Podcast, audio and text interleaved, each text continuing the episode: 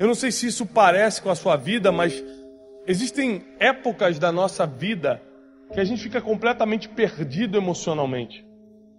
A gente perde um pouco a fé, porque as situações parecem que vão nos engolir. A gente não tem certeza do próximo passo. A gente fica confuso em relação ao que a gente acha ou sente sobre as pessoas. Por exemplo, você começa a gostar de alguém, eu gosto daquela pessoa, de repente você não gosta mais. Isso vale para qualquer tipo de relacionamento, na amizade, na admiração de, um, de uma pessoa com quem você aprende, vale num relacionamento é, sentimental. As confusões emocionais do ser humano são muito grandes.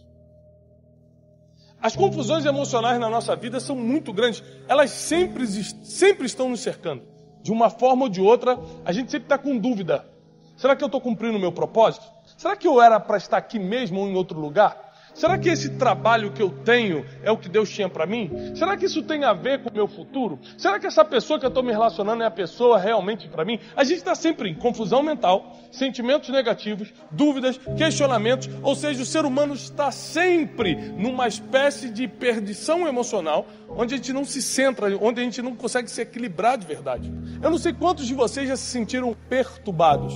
E por que sobem tais pensamentos aos vossos corações? São duas perguntas que Jesus faz para os discípulos, para quem andava com ele todo dia, para quem caminhava com ele. Por que você está perturbado?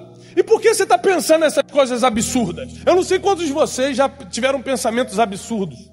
Do tipo, Deus é melhor me levar. Do tipo, eu estou enganado quanto ao meu chamado. Não é possível que eu tenha que sofrer tudo isso para viver o meu chamado. Ser humano, sendo discípulo de Jesus ou não, é ser humano. É só entrar numa dificuldade que já começa a duvidar.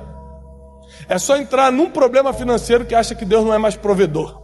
É só entrar numa peleja, numa guerra, seja espiritual ou num confronto com uma pessoa que já acha que ele não é mais o Senhor que te blinda, que te protege.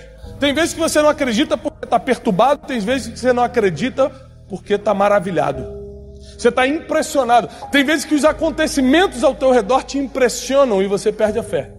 Eu lembro que há alguns anos atrás, quase dez anos atrás, eu estava numa instituição e fiquei ali por alguns anos. Nessa instituição eu passei por muitos problemas emocionais porque eu, eu, eu queria a aceitação dos líderes e eles não me aceitavam, pelo menos não do jeito que eu imaginava que poderia ser aceito. Eu não era tratado do jeito que eu imaginava que deveria ser tratado. Por muitas vezes fui colocado de lado. O ser humano ele por ter necessidade de aceitação, ele não consegue lidar com a rejeição. Quando você se sente rejeitado, você acaba fazendo coisas que uma pessoa comum não faria. E nesse lugar, eu buscava aceitação, mas era rejeitado. Eu buscava um espaço, mas não tinha espaço.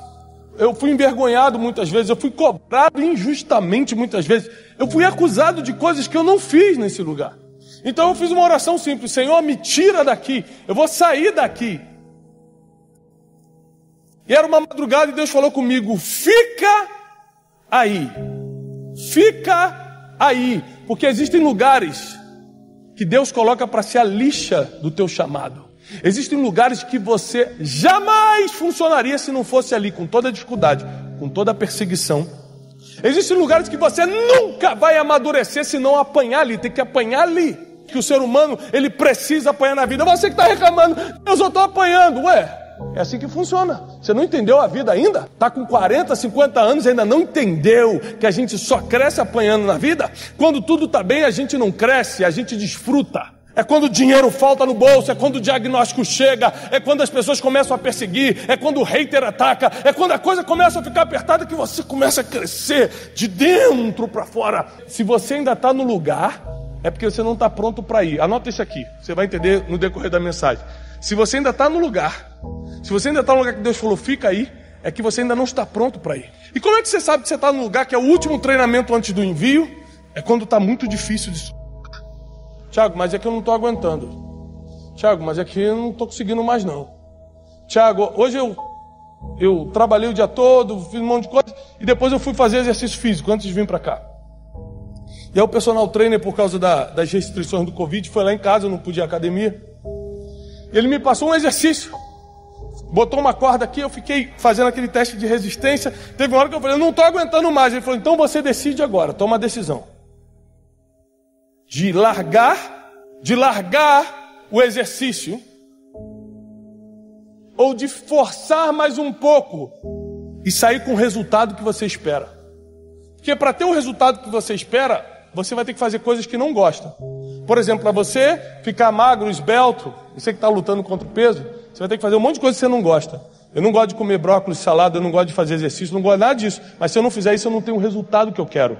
Existem lugares que são incubadoras, por mais que seja um lugar de pressão, por mais que seja um lugar de perseguição, são incubadoras para o teu futuro. Às vezes você está numa empresa e está achando que ali não é oportunidade de crescer. Quem disse que Deus quer que você cresça agora? Ele ainda quer te deixar mais cinco anos no processo para quando você crescer, não destruir sua família, não perder todo o dinheiro que conquistou, não largar o chamado por causa da vida empresarial e etc, etc. Então não pensa que vai ser no teu tempo. Você acha que eu estou vivendo o que eu estou vivendo por causa de quê? Porque eu falo bem? Porque eu sei usar a internet? Ah, não seja inocente. Quantas pessoas falam melhor? Quantas pessoas dominam muito mais o mundo digital? Quantas pessoas conhecem muito mais a Bíblia e a teologia do que eu? Só que eu fiquei na Jerusalém que Deus mandou eu ficar, até que eu fui revestido de poder. Eu lembro que eu estava no meu quarto com a minha esposa chorando numa madrugada, e naquele dia caiu o poder sobre nós. Naquele dia Deus nos visitou, o Espírito Santo me invadiu de uma forma diferente e ele me mostrou o que eu estou vivendo. Então chegou a hora, chegou a hora do envio. Então eu falei, Deus, me direciona porque eu preciso ser enviado.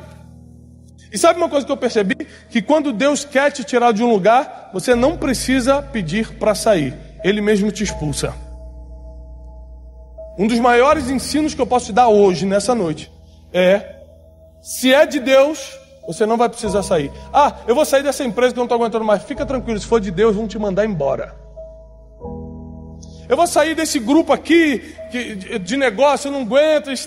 Fica tranquilo, não vão deixar você entrar no próximo negócio. Porque quando é de Deus, Ele te tira, Ele te envia. A Bíblia diz: plantados na casa do Senhor florescerão.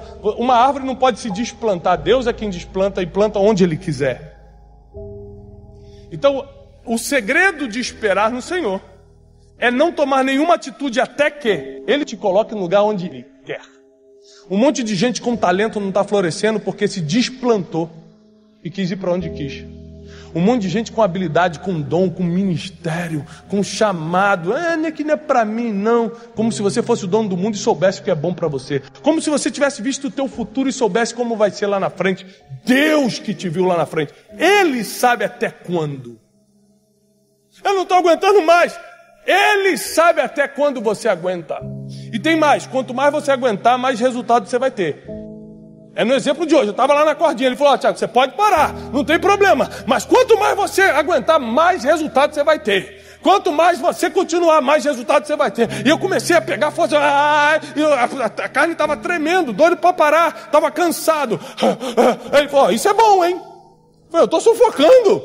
Isso é bom. Isso quer dizer que o batimento cardíaco está acelerando seu metabolismo. Isso quer dizer que você vai perder peso. Aí eu, ah, então eu vou continuar.